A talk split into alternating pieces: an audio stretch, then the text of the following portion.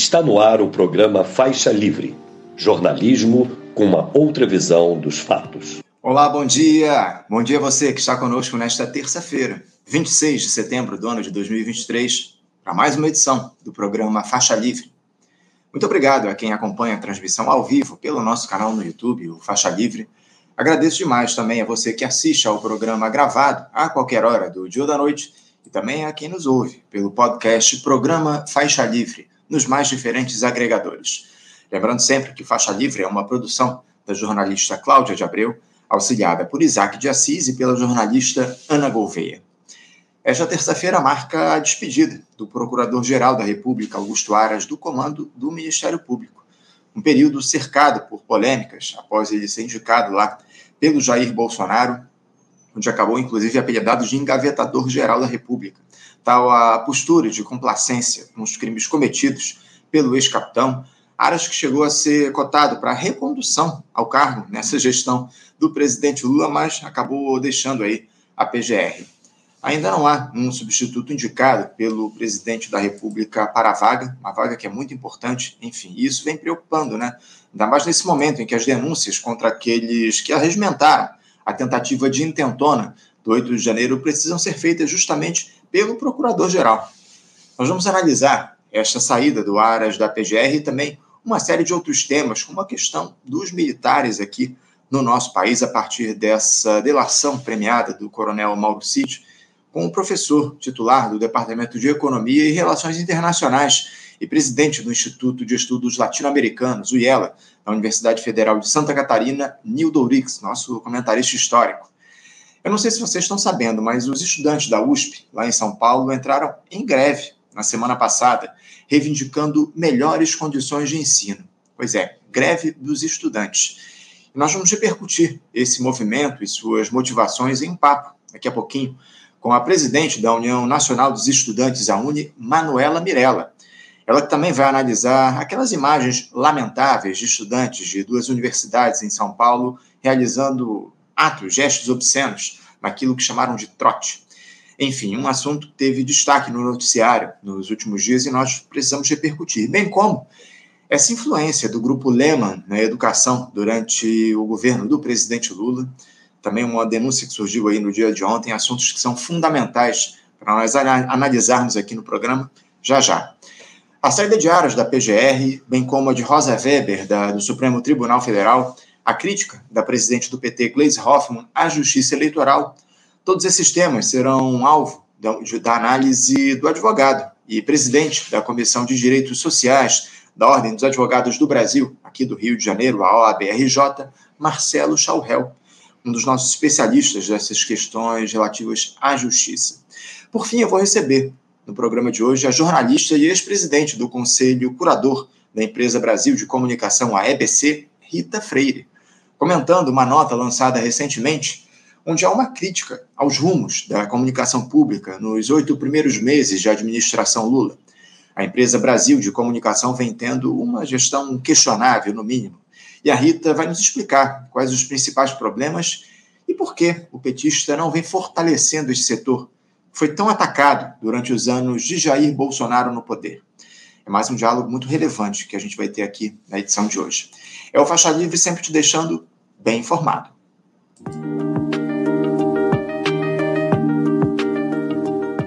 Bom, eu já tenho o nosso primeiro entrevistado nos aguardando aqui do outro, lado, do outro lado da tela e é com muita alegria que eu cumprimento o professor titular do Departamento de Economia e Relações Internacionais e presidente do Instituto de Estudos Latino-Americanos, o IELA, da Universidade Federal de Santa Catarina, Nildo Urix. Professor Nildo Urix, bom dia. Estimadíssimo Anderson, ouvintes do Faixa, muito bom dia, um prazer estar aqui de novo. Prazer é nosso, Nildo, recebê-lo aqui novamente no programa. Muito obrigado por você ter aceitado o nosso convite para esse nosso papo mensal aqui. Todo mês a gente conversa contigo, Anildo, e a gente queria começar o nosso papo hoje falando sobre o vazamento daquela suposta delação do coronel Mauro Cid à Polícia Federal, algo que ocupou o noticiário nos últimos dias aqui no país, ainda mais pelo teor das informações aí que foram vazadas onde o tenente-coronel envolve a cúpula das Forças Armadas em uma proposta de golpe feita pelo ex-presidente Jair Bolsonaro pós-eleições no ano passado. O tal do Almir Garnier, então comandante da Marinha, teria embarcado nessa, mas acabou sendo voz isolada nessa tal reunião onde foi feita a proposta, pelo menos de acordo com o Mauro Cid.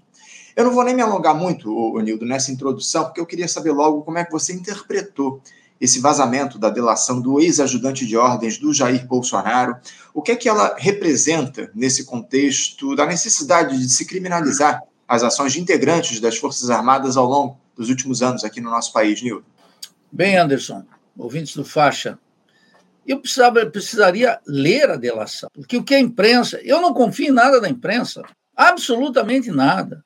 Esses monopólios de comunicação e todo esse sistema integrado, ele está a serviço da produção de ideologia. Então, preciso ler. Sabe por que eu digo isso?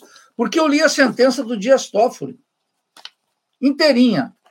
A consciência ingênua, petista, lulista, saiu tendo orgasmo múltiplos nas ruas com as decisões do Toffoli. E eu lendo essa com critério, Anderson, com critério. Depois li também a, a, a decisão da Corregedoria Nacional de Justiça, que começa a emparedar cada vez mais o Moro e o Dallagnol, merecidamente. E quando eu vejo isso aqui, é uma denúncia de todo o sistema de justiça.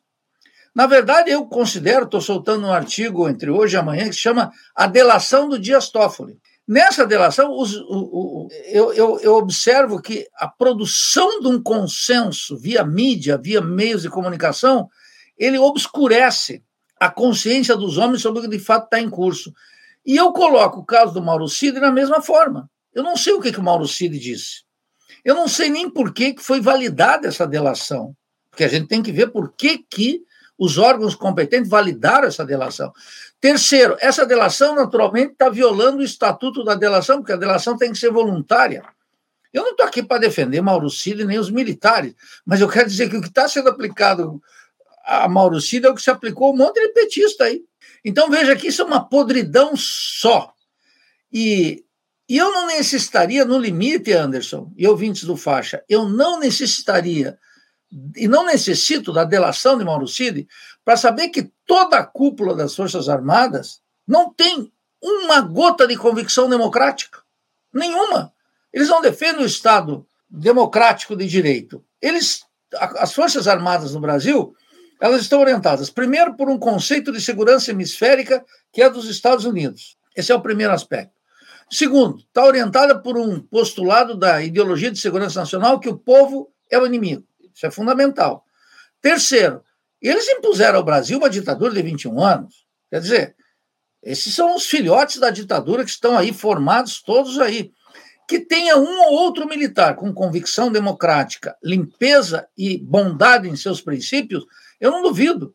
Mas que a hegemonia lá dentro não seja essa, tampouco alguém com duas moléculas de lucidez pode duvidar. E, finalmente, o conjunto das Forças Armadas estão impregnadas de um liberalismo econômico que é incompatível com a posição do Brasil na divisão internacional do trabalho. De tal maneira que eu precisaria ler essa delação para ver em que medida o que a imprensa está soltando e a própria delação de Mauro Cid pode ser ou não uma forma, inclusive, de anistiar e proteger tudo isso que eu estou denunciando aqui.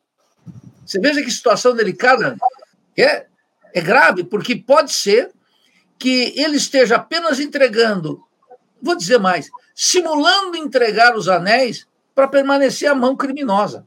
Uhum. Eu acho que esse é o ponto. Portanto, falar sobre hipótese é muito difícil. E, por último, há algo terrível, né, Anderson, que é o pior de toda a situação. O governo Lula não tem nenhuma proposta alternativa para os militares. Não tem uma nova doutrina militar, não tem independência em relação aos Estados Unidos, não tem autonomia em relação aos militares e, mais grave do que tudo, não tem e não quer. Porque, observando o que ele fez, ele e Dilma, o que fez no primeiro, segundo, terceiro e quarto mandato, os acordos estratégicos que Dilma e, e Lula firmaram com os Estados Unidos, que fez com que o proto-fascista Bolsonaro trouxesse pela primeira vez na história do Brasil tropas estadunidenses para fazer exercícios aqui dentro. Se nos governos não tomaram nenhuma medida efetivamente autônoma, não basta tirar a promoção, como a Dilma fez, tirar a promoção do comandante das Forças Armadas e trazer para um ministério que estava é, dirigido por um civil. Isso são coisas importantes, devem ser feitas, mas não são estratégicas. O governo não tem nenhuma ação diante dos militares. E, e, mais, Anderson e ouvintes do Faixa, não está disposto a disputar nada na agenda pública.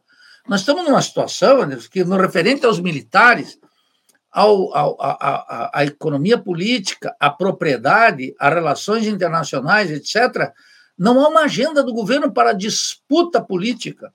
Então, é um governo que é um governo liberal, conservador, eu tenho caracterizado o governo petucano como conservador, que diante dos militares, efetivamente toca o que a hegemonia dentro das Forças Armadas decide. No limite, as pequenas rusgas, as pequenas diferenças que existem entre o generalato e os comandantes das três forças. O governo não tem uma agenda. Múcio é um, um preposto dos militares. Lula não tem força alguma e não quer. Não é que ele não tem, por causa do Congresso, a mídia, os militares e o Washington e o Departamento de Estado, não. Ele não pretende, ele não tem uma visão alternativa capaz de enfrentar um problema em que os militares, a, res, a despeito do artigo 142 da Constituição, são, de fato, a garantia do sistema de dominação política em que nós estamos. Quem tem dúvida disso? Então, eu entendo o interesse jornalístico, mas efetivamente aí não há novidade alguma, exceto se, quando eu ler essa delação e ela for pública para todos nós, a gente chegar a uma conclusão de que, que, que há de fato algo novo. Eu agora vejo o antigo roteiro do petismo sobre Lula, sobre Dilma e agora novamente sobre Lula, uma partitura enfadonha que escraviza o país, não emancipa o povo, não faz elevar a consciência pública sobre os problemas nacionais e afunda o país na crise. O governo conservador de Lula, olha, é um governo que, Anderson, para não deixar dúvida, hein, o Zé Dirceu, hein, que é insuspeito de antipetismo, caracteriza de centro-direita. Então, veja, esse governo de centro-direita, que eu digo que é um governo conservador, na qual eu não votei, fiz campanha pelo voto nulo, tentei levar a consciência, estou na oposição desde o primeiro dia para fazer uma oposição de esquerda. Esse governo não me surpreende no mais mínimo, ele, ele, ele está afundando o país na crise. Antes, sob o manto, sabe de que, Anderson? De que o país voltou à normalidade. É incrível essa ideologia de quinta que faz com que o Lula e o PT e esse governo sejam um obstáculo ao avanço da consciência crítica. É, olha que ponto nós chegamos. É, Nildo, é, que a gente voltou à normalidade, eu não tenho muitas dúvidas, não. O problema é o, o nível da normalidade que estava colocado, né, Nildo? É uma normalidade de caráter puramente neoliberal. Essa é a grande questão. Em relação a, aos militares, o, o Nildo, a gente, eu recebi ontem aqui a professora Adriana Marques, ela fez a mesma análise que você fez em relação a essa delação do Mauro Cid, porque, primeiro, evidentemente, ela precisa ser referendada por provas. Né? Acima de tudo, a gente precisa ter é, provas do que o Maurício está falando, se é que ele disse de fato isso que foi é, revelado pela jornalista Bela Megali, lá do jornal o Globo. E outra, ela comentou também o fato de o Mauro Cid incluir nessa, nessa delação, pelo menos nesse vazamento que está colocado, figuras que são adversárias dele. Né? O próprio Almir Garnier seria um adversário do coronel Mauro Cid em toda essa lógica. E a crítica principal dessa delação se dá justamente em torno do nome dele, o tal Dalmir Garnier, que teria referendado lá a proposta golpista do Jair Bolsonaro.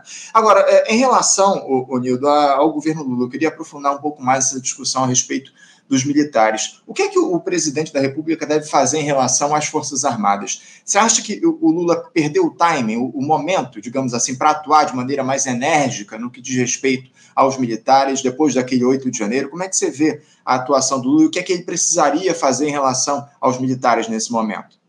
Bem, Anderson, a tua pergunta ela é decisiva, mas eu diria cá entre nós, ela é inútil em que sentido? Ela é pertinente, porque é preciso fazer algo. Se você recordar aqui, Anderson, no dia 16 de janeiro, você me entrevistou aqui. E eu disse o seguinte: olha, o Lula está com a faca e o queijo na mão para cortar. Eu não acredito. Tá lá, os que, os que querem, os que prezam pela história, voltem aqui, Anderson, A nossa entrevista do 16 de janeiro disse: olha, a vida deu uma oportunidade inesperada para o Lula, mas ele não vai fazer. Se ele tivesse atuado em consequência lá, eu nem vou falar em punir os militares em 64 e 85, etc. Não, não. Se ele tivesse atuado como um presidente que veste calças, que fosse firme, que tivesse consciência, percebe? Que estivesse à altura dos dramas do país, se ele tivesse duas moléculas de consciência, teria atuado no dia 8 de janeiro para mudar a correlação de forças, para mexer em algo que é um controle sobre a vida civil e a república, que é a ideia de que os militares nos mantêm num estado permanente de adolescência política.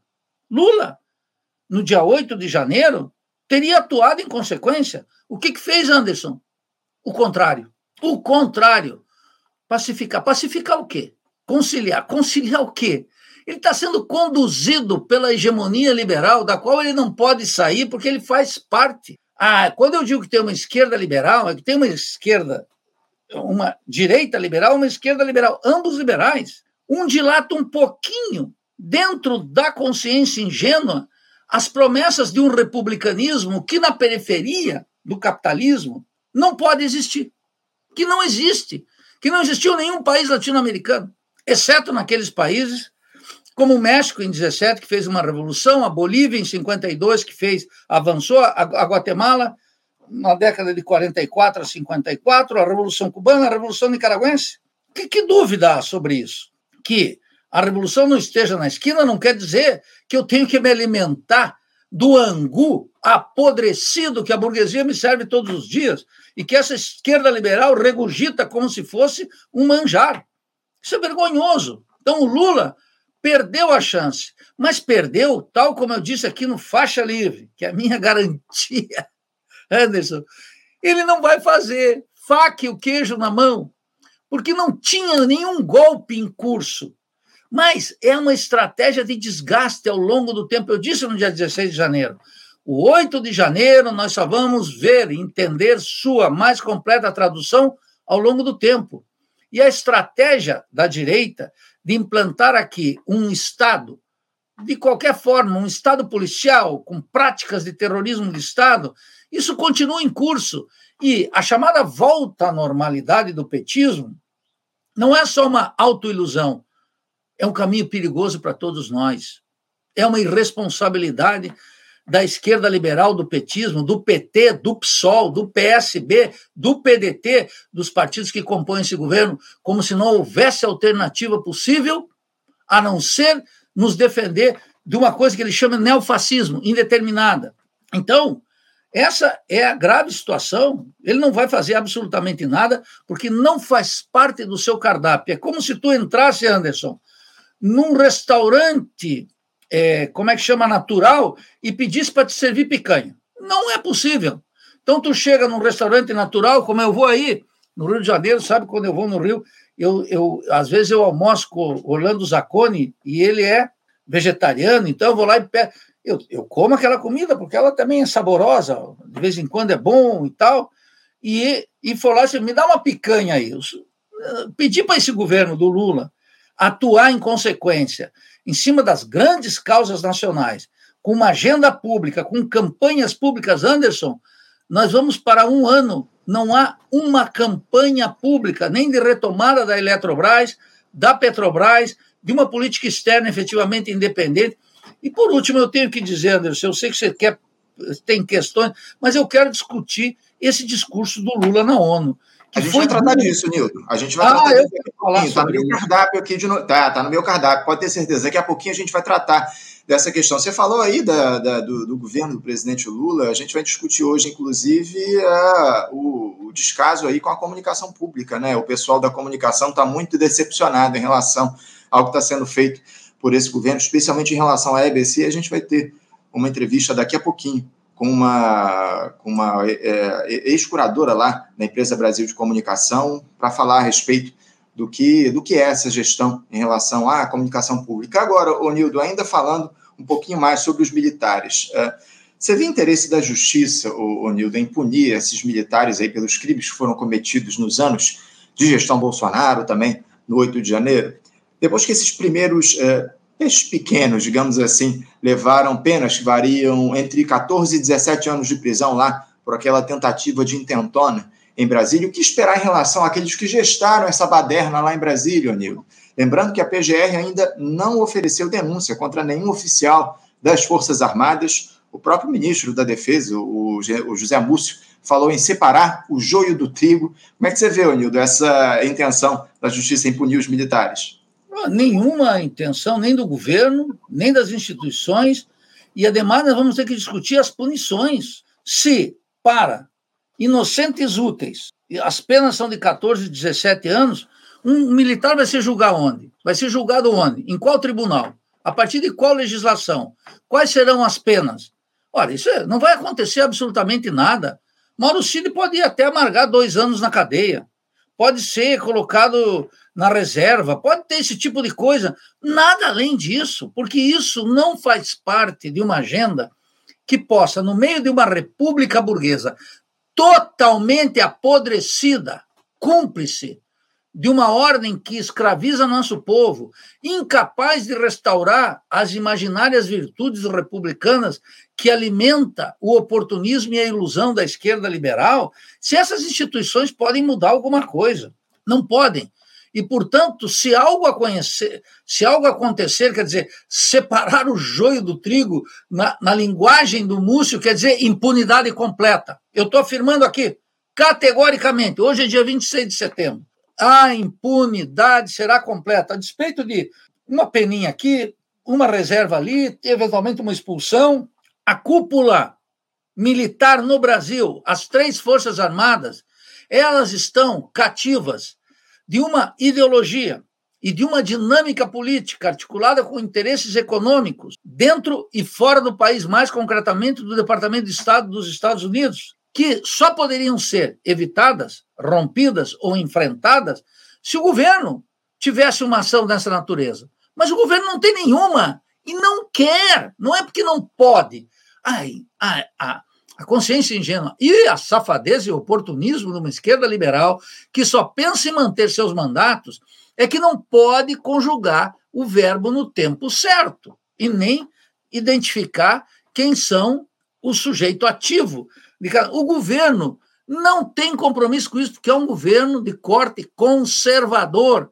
O governo Lula tem a economia política do rentismo, a política externa submetida ao conceito de segurança hemisférica dos Estados Unidos, a caridade católica emanada do Papa, porque é isso que vem, e terceiro e quarto, nenhum ativismo político capaz de restaurar o sistema político. Então, nós, nós estamos indo para o abismo, ao contrário de uma volta à normalidade. Terrível a situação.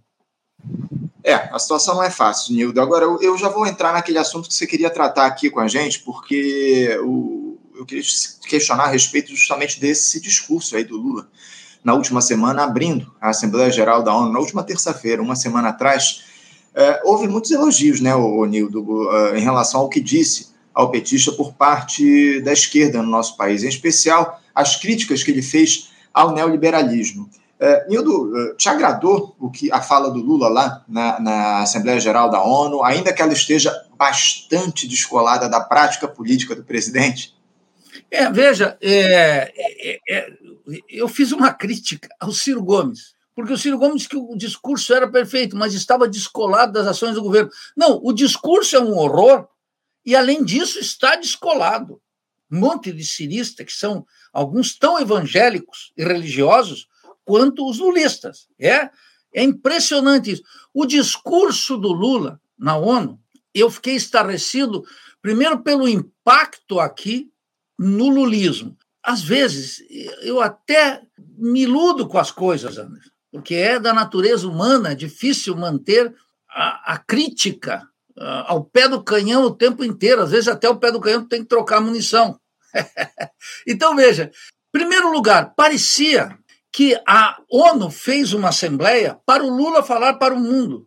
O petista ingênuo, o oportunista e o cretino, o lulista alienado e religioso, não se deu ao trabalho de ver outros discursos, como eu vi, do Dias Canel, de Cuba, como eu vi o do Bush, como eu vi do eh, Gustavo Petro, de outros. Eu fui ver o discurso.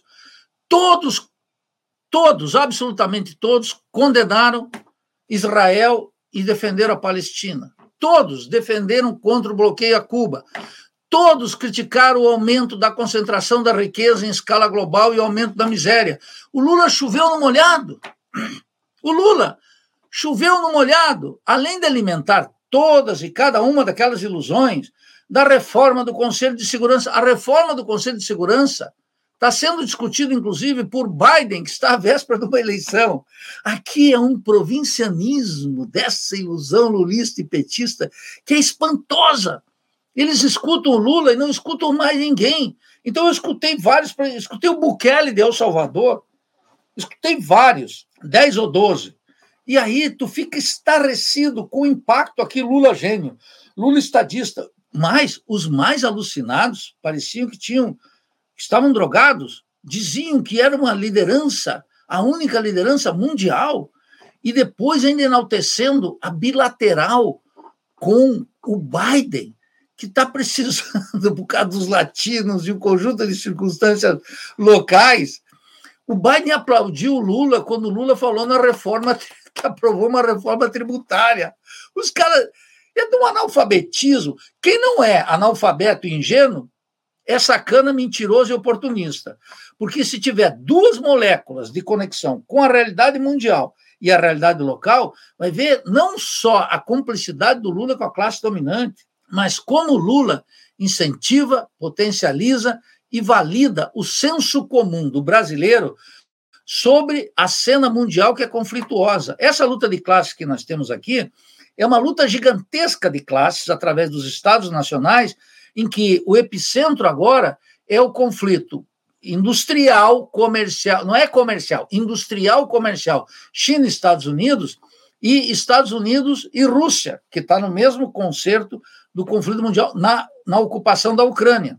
Esse é o conflito. O Lula acha que com um pouquinho de cerveja, uma picanha, um churrasco, sentar na mesa e vão conversar. Olha, isso é de uma brincadeira, isso é do mau gosto, isso é de uma alienação na cabeça do brasileiro que ele pensa que o conflito da Ucrânia ou o conflito industrial, tecnológico e comercial com a China, se senta, tal como eu, quando tenho desavença com o vizinho, sento e converso. Olha, você estacionou o carro na frente do meu portão. Só que o interesse dos Estados e de uma economia capitalista é outro. O Lula valida o senso comum, reforça, aliena o nosso povo nas questões internacionais e, mais ainda, nas questões de poder aqui internamente. Então, eu fiquei estarrecido, não com o discurso do Lula, que esse já não, há, há, muito tempo eu, eu já conheço, desde as reuniões do Diretório Nacional nos anos 80, lá em São Paulo, mas é pela, pela repercussão em jornalistas, é, assessores,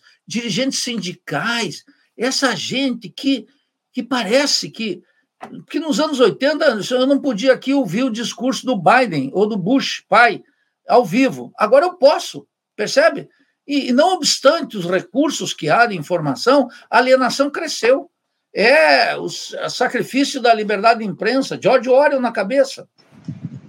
Eudo, é, ainda sobre esse, esse discurso do Lula lá na ONU, deu muita repercussão. Você vê o, o presidente brasileiro, de alguma forma, governando para as pessoas que moram aqui no país, é, com as iniciativas dele aí, é, que ele tem tomado ao longo desses últimos tempos, ou você acha que o Lula ele quer, de alguma forma, construir uma imagem de estadista, de grande referência global, para se colocar aí no mundo como uma, uma figura respeitada, enfim, uma grande liderança. Como é que você vê é, essa fala do Lula descolada da prática política dele? Ele na verdade, você acha que ele está discursando para a torcida, digamos assim? Não, ele cumpre várias funções. Né? Qual é a função de um presidente? O presidente tem um compromisso com o seu povo. Quando eu escuto alguém falando em sul global ou norte global, eu já nem escuto mais, porque é um safado. O sujeito falou em sul global, eu vejo isso nos cursos de relações internacionais.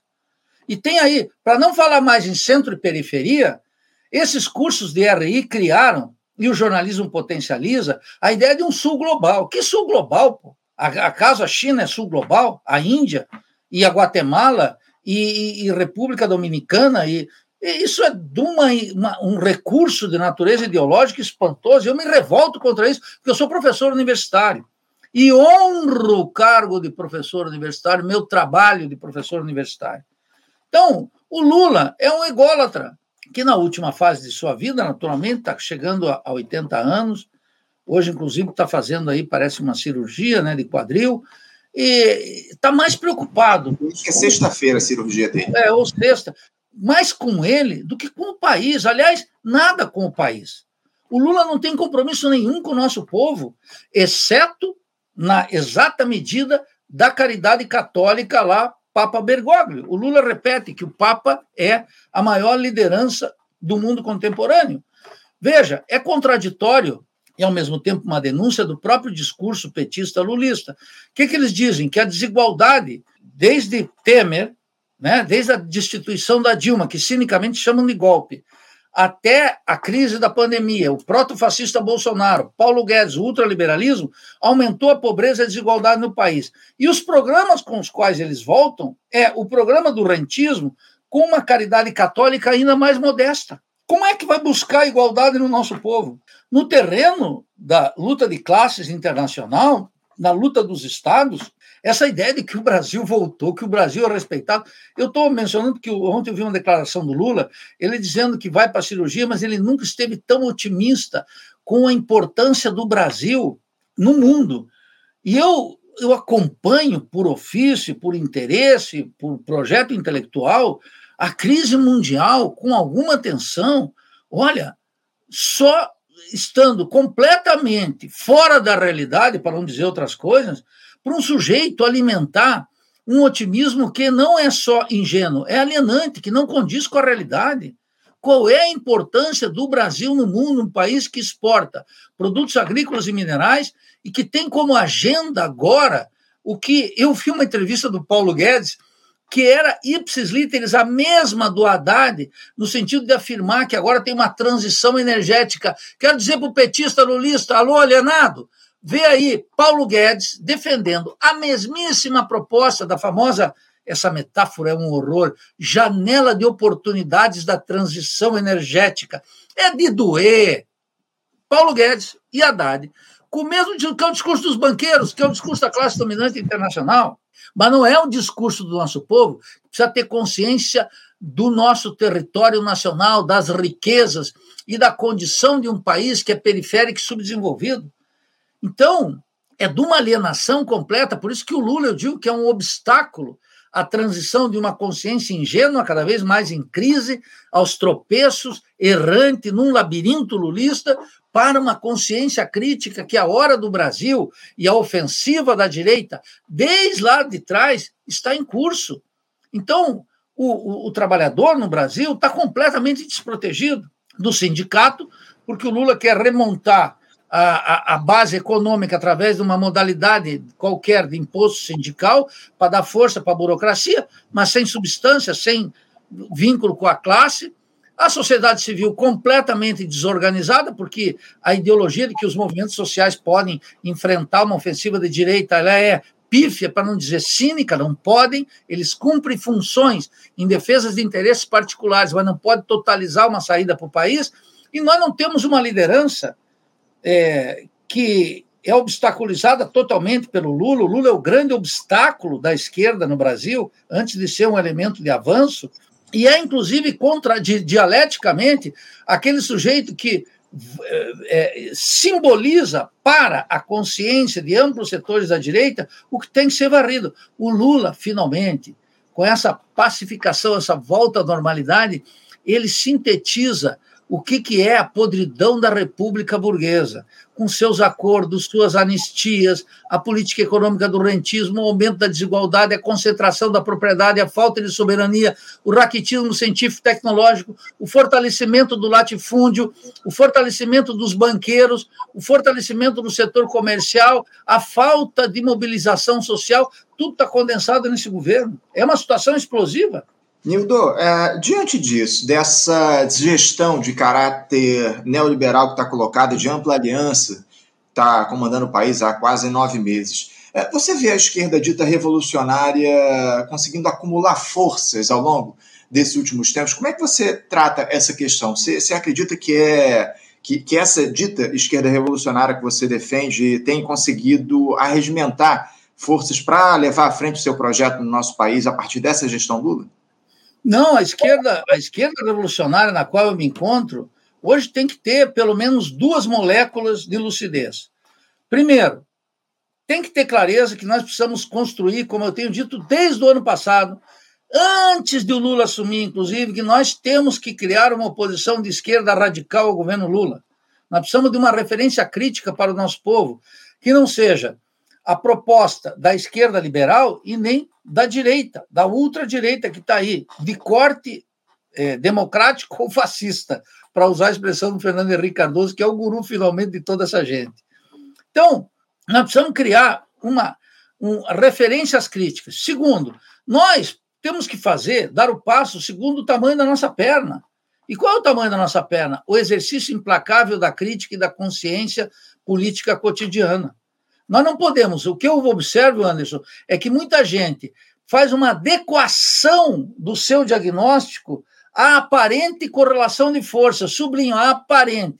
Como supostamente a correlação de força é adversa, então o que a gente faz? Diminui o rigor da crítica. Não, a crítica tem que se impor de maneira implacável. Terceiro, nós temos que construir contra esse governo.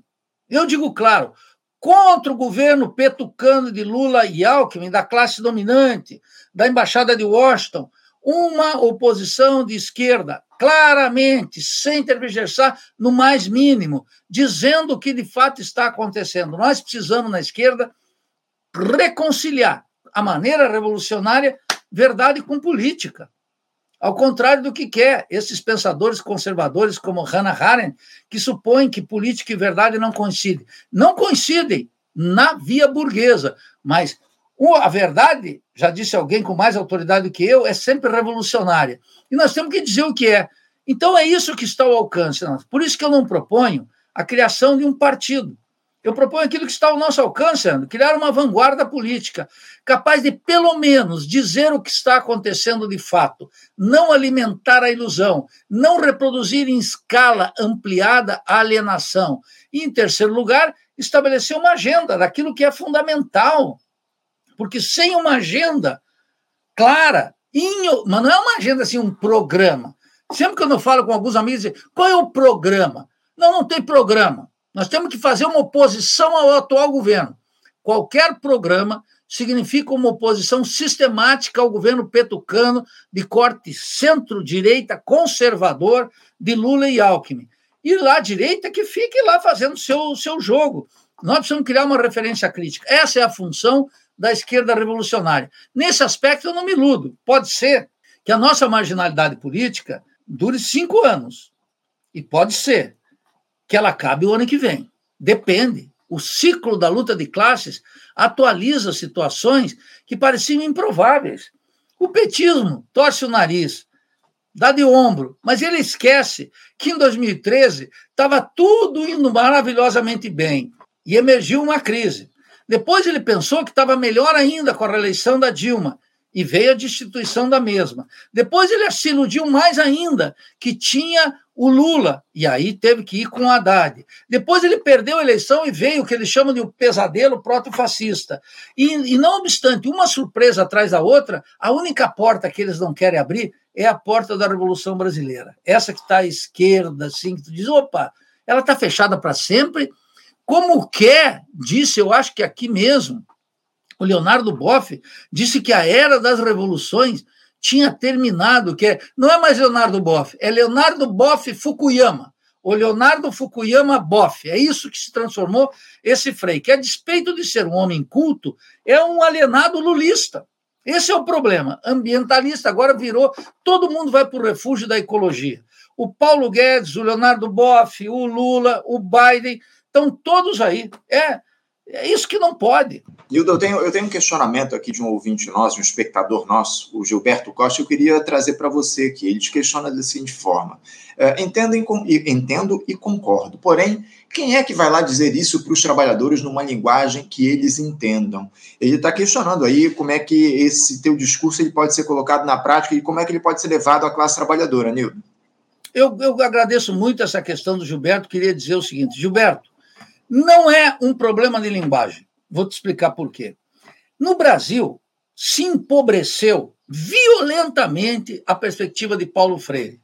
Violentamente. Paulo Freire está sendo violado, rebaixado pelos paulo freirianos, que vulgarizam, que banalizam, que nunca estudaram sua obra e não entenderam que Paulo Freire não tem um projeto de educação, tem um projeto de alfabetização, no máximo. Isso a gente podia discutir. E que a linguagem, antes de Paulo Freire existir, já existia, desde Saussure, etc., já existia o tema da linguagem. Marx diz, na ideologia alemã, a linguagem é a consciência prática. Ora, se a linguagem é a consciência prática, eu já falei em fábricas, em Cuba, eu já falei em Petare, que é o bairro popular da Venezuela. Eu já estive nas barriadas da Argentina, falando com gente de todo tipo. Já dei aula na, na, na, na, na Universidade de las Madres, em Buenos Aires. Já falei em sindicatos, já dei aula para ah, as mulheres camponesas, o movimento das mulheres camponesas. Já estive em eventos do MST falando com a peãozada e eles entendem perfeitamente, perfeitamente. Quero dizer aqui para o nosso ouvinte, a quem eu agradeço a audiência, a crítica, que quando eu falo para gente, tanto na universidade fora, sindicatos camponeses, aqui no Brasil e fora, a peãozada entende perfeitamente. Quem não gosta? Os setores de classe média universitários. Eu estou na universidade é minha profissão. E eu defendo a universidade necessária, não essa universidade que está aí. E eu tenho plena, plena clareza, meu camarada, que nunca a universidade, o ambiente intelectual da universidade foi tão mediocrizado pela concepção acadêmica de pensamento, de ensino e de prática universitária. Quem não gosta não são os peões, os trabalhadores, os garis, os, os, os, os, os trabalhadores é, de asfalto, das empreiteiras, os camponeses, não, os químicos, os metalúrgicos. Eu já falei com todas essas audiências, já falei se ele é aí do Rio de Janeiro, lá no, no sindicato da Companhia Siderúrgica Nacional. Já tive na Rocinha com meu amigo Shaolin discutindo com trabalhadores. Todo mundo entende. Não há um problema de compreensão. Os trabalhadores como a linguagem é uma consciência prática, eu falo da exploração, ele entende na mesma hora. E dou finalmente um exemplo. Nada mais fácil do que explicar para um trabalhador, inclusive analfabeto, o que é mais-valia absoluta e relativa do Marx do que para os alunos universitários. Porque o, o aluno, o, o, o, trabalhador, reforço, mesmo analfabeto, ele sabe o que, que é a mais-valia relativa e absoluta, porque é uma consciência prática eu entro nessa linguagem. Então não é um problema de linguagem. Ainda que muitos acadêmicos, não é meu caso, eu detesto os acadêmicos. Nada mais longe de mim do que os acadêmicos. O fato de eu ter uma profissão de professor universitário não me transforma no acadêmico, eu sou um inimigo dos acadêmicos. Sou um adversário dos acadêmicos. Por isso que nós lançamos aí agora o terceiro tomo da crítica à razão acadêmica. Então, essa é a questão fundamental. Não é um problema de linguagem, é problema de política. E, e se fosse de linguagem, Vamos dizer o seguinte: já imaginou se o Lula chamasse em cadeia nacional e fizesse uma denúncia do imperialismo e da ação da embaixadora dos Estados Unidos cá, que está de beijinho para cá com a Sônia Guajajara, beijinho para lá com a Janja, traficando com a consciência brasileira sobre o tema da Amazônia e outros tantos? Já imaginou se nós tivéssemos aquela linguagem de gente de estatura como Che, o Fidel, falando na ONU sobre os reais problemas do mundo, os trabalhadores de qualquer rincão desse planeta entenderiam. Nildo, eh, eu queria tratar com você também a respeito do seguinte: o, presidente, ele disse ontem, o Lula, que ele não tem pressa em indicar os nomes aí que devem ocupar é, tanto a Procuradoria-Geral da República como o Supremo Tribunal Federal, caso sejam aprovados lá pelo Senado. Lembrando que termina hoje né, a gestão do Augusto Aras à frente do Ministério Público e a ministra Rosa Weber se aposenta na semana que vem lá do Supremo. Ou seja, uh, você, não, você não acha que isso haver, vai haver um, um vácuo de poder nessas duas instituições, Onildo? O Lula já não deveria ter indicado pessoas de confiança dele para esses postos importantíssimos, ainda que eu saiba que você, o seu nível de confiança nessas instituições é absolutamente zero. Mas é, diante disso, diante dessa necessidade que o Lula tem de fazer essas indicações, não está demorando demais ele para indicar esses nomes? Bom, vamos, vamos, vamos começar com algo que você diz. É, veja, isso é muito importante, Ana. Você pega uma coisa que é fundamental, que é o seguinte: bom, eu não tenho a menor confiança nessas instituições, e depois do relatório do Toffoli, que denuncia o Janot, lembra o Janot, da PGR? Denuncia toda essa gente que teria que ser investigada. Veja, a despeito de eu não ter nenhuma confiança, eu não sou indiferente ao ritmo da política. Por isso que eu te agradeço a tua questão. Não haverá um vácuo. Mas isso mostra como o Lula é um vacilão. Como o Lula é, no limite, um irresponsável. Não basta dizer algo óbvio, que o que determina a indicação de um nome para o Supremo ou para a PGR não deve ser uma orientação de gênero ou de raça. Óbvio. Isso é óbvio. Aliás, o identitarismo que apoia o Lula deveria agora fazer a crítica, né? Mas é de uma pobreza olímpica. Essa gente é funcional à ordem burguesa. O identitarismo é from United States, todo ele. Não toca na questão da mulher, não toca na questão racial e ainda rompe com a tradição crítica brasileira. Então, claro, o Lula não tinha que ficar que ele não tem pressa. O problema não é ele, o problema é o país. E não basta só dizer que ele indica sem justificar. Eu cobro algo mais, Anderson. Um presidente da República ao indicar alguém, deveria, numa coletiva, explicar durante meia hora, 40 minutos, uma hora, por que, que ele está indicando essa pessoa. Ele indicou o Zanin. Eu digo por quê. Não foi só pela fidelidade do Zanin na desmoralização, na defesa do Lula e, e, e, e, agora, com as consequências depois de desmoralização da Lava Jato, e do gangsterismo de, de, de Moro e Dallagnol, já amplamente agora configurado pelo próprio ministro Toffoli, o responsável pela beatificação do Zanin. Zanin foi indicado porque ele é um católico conservador. Essa é a minha interpretação.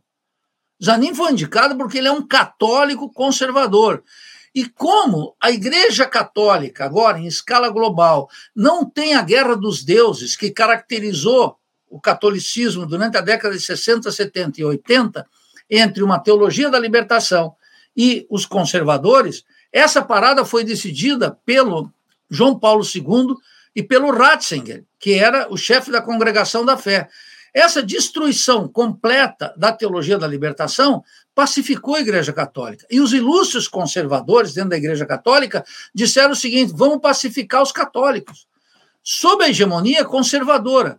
E Lula, que faz um governo de centro-direita, o que, que ele tem que fazer? Ele tem que ganhar cada vez mais bases no meio conservador. Eu não estou dizendo que isso é lucidez, isso é suicídio do país.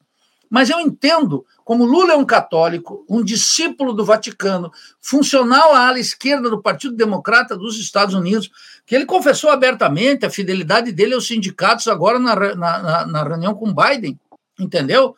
É explícito. O, o, lulista, petista alienado, ele não vai dar bola para isso, mas ele tem que se deparar com a verdade.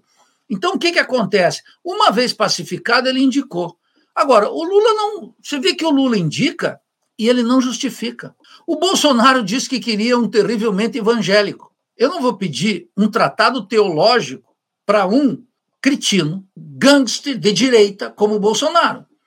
Agora, essa esquerda liberal tinha que exigir do Lula que ele explicasse por que, que ele vai indicar o Anderson ou o Nildo para a PGR e para o Supremo Tribunal Federal. Vai colocar lá um sujeito, um que vai ficar quatro anos, certo? Da PGR. O outro que vai ficar o tempo que for necessário, talvez 10, 15 anos. É verdadeiramente. Até o Flávio Dino disse que tem uma proposta aí que faria um mandato de 11 anos. Mas o, o Flávio Dino falou isso numa entrevista: olha, meu mandato seria de 11 anos, como se ele tivesse numa banca de mestrado. Só que ele é ministro, ele tem que atuar. Eles estão propondo uma transformação das instituições depois da delação do Toffoli sobre todo o sistema brasileiro, tinha que ter uma reforma do, das instituições. O governo Lula está propondo, nem, está, nem vai fazê-lo.